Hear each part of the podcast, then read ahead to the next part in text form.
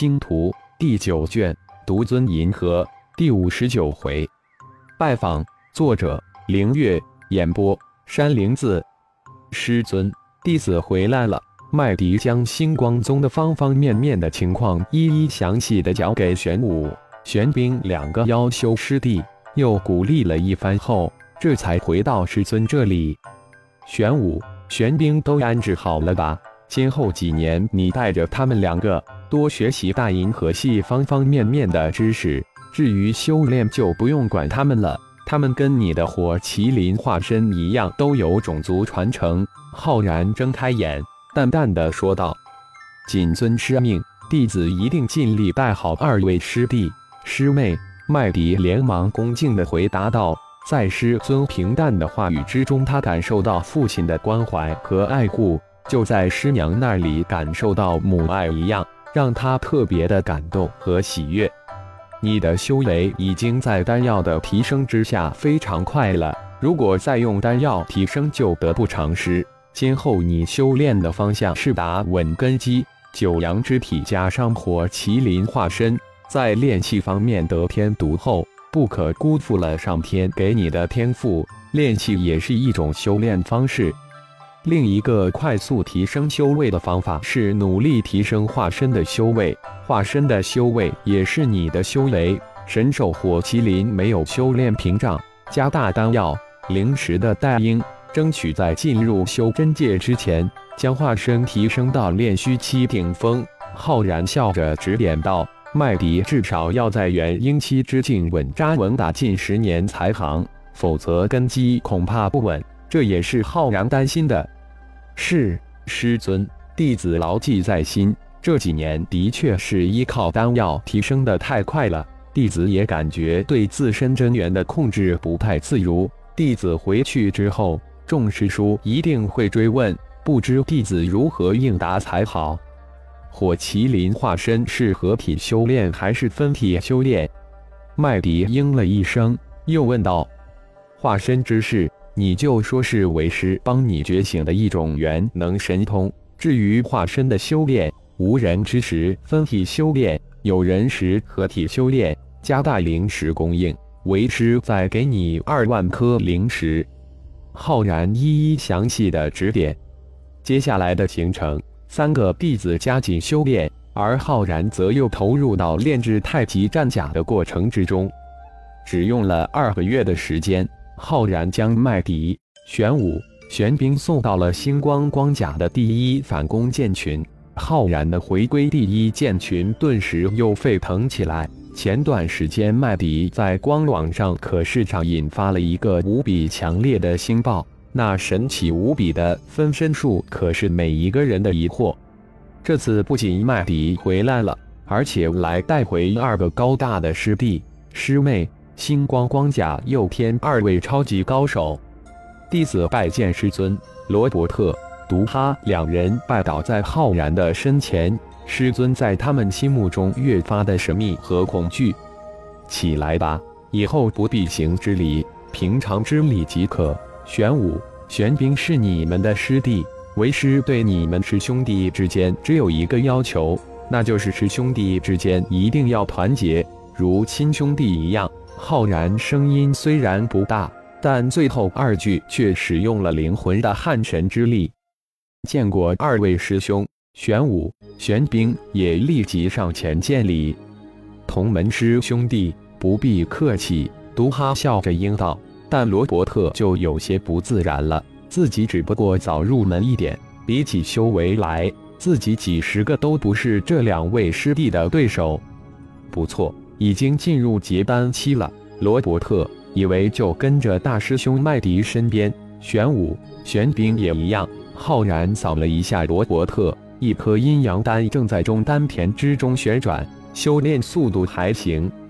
师尊、师娘在月前就通过光网告知凯德拉师叔，让您带师叔浩杰回去一趟。这时，麦迪上前说道：“嗯，下去吧，请你们的众师叔过来一趟，我有事跟他们商量。”浩然点点头，吩咐道：“弟子告退。”五位弟子躬身离去。长老找我们。不一会儿，凯德拉等十几位星光宗的一代门人一起走了进来。嗯，各位大哥坐吧。浩然站了起来，笑着说道。浩然意识扫了一遍，点了点头，说道：“看来再有几年，各位大哥都能顺利突破道元婴期。不要急躁，打好基础才能修炼得更远。那些外门弟子，如果看准了，不妨收几个在自己的门下，学教结合，才能更进一步。我们的二代弟子太少了，现在苏浩、麦迪的确可能收徒了。”但现在不是收三代弟子的时候，只能让你们多收几个了。呵呵，我们还真的看中了不少外门弟子。既然长老都发话了，我们就敞开大门多收几个了。是啊，这一批外门弟子中的确有不少的好苗子。一时之间，凯德拉等十几个人都七嘴八舌的打开的话匣子，热烈的讨论起来。这几年我在炼器方面稍有领悟，炼制出一批太极战甲，作为我们星光宗一代门人的标准配置吧。一人一件，滴血祭炼认主。浩然说完，手一挥，十几件微型的太极战甲飘向个人。这太极战甲，浩然只准备为每一个师弟以及自己的几个人族弟子配置一件。至于二代弟子，到时炼制出另一个系列的战甲再说。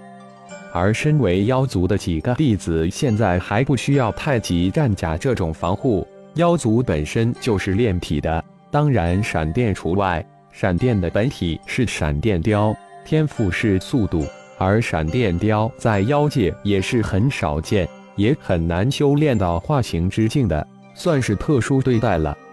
修为最差的罗伯特浩然也给了一件。这个弟子很特别，可以说是自己想看看太极阴阳诀到底能修炼到那一个境界，才临时兴起收入门下的。主要修炼的是黑暗、光明二大教廷创造出的太极阴阳诀。当然，浩然也传了玉灵宗的修炼之法，星光宗的星光剑诀、流星武技、灵光身诀这三大标志性的法诀是另一个重点了。至于自己从炼神塔中得到的，被自己命名为星光诀，只传给了二个儿子，当然不会外传。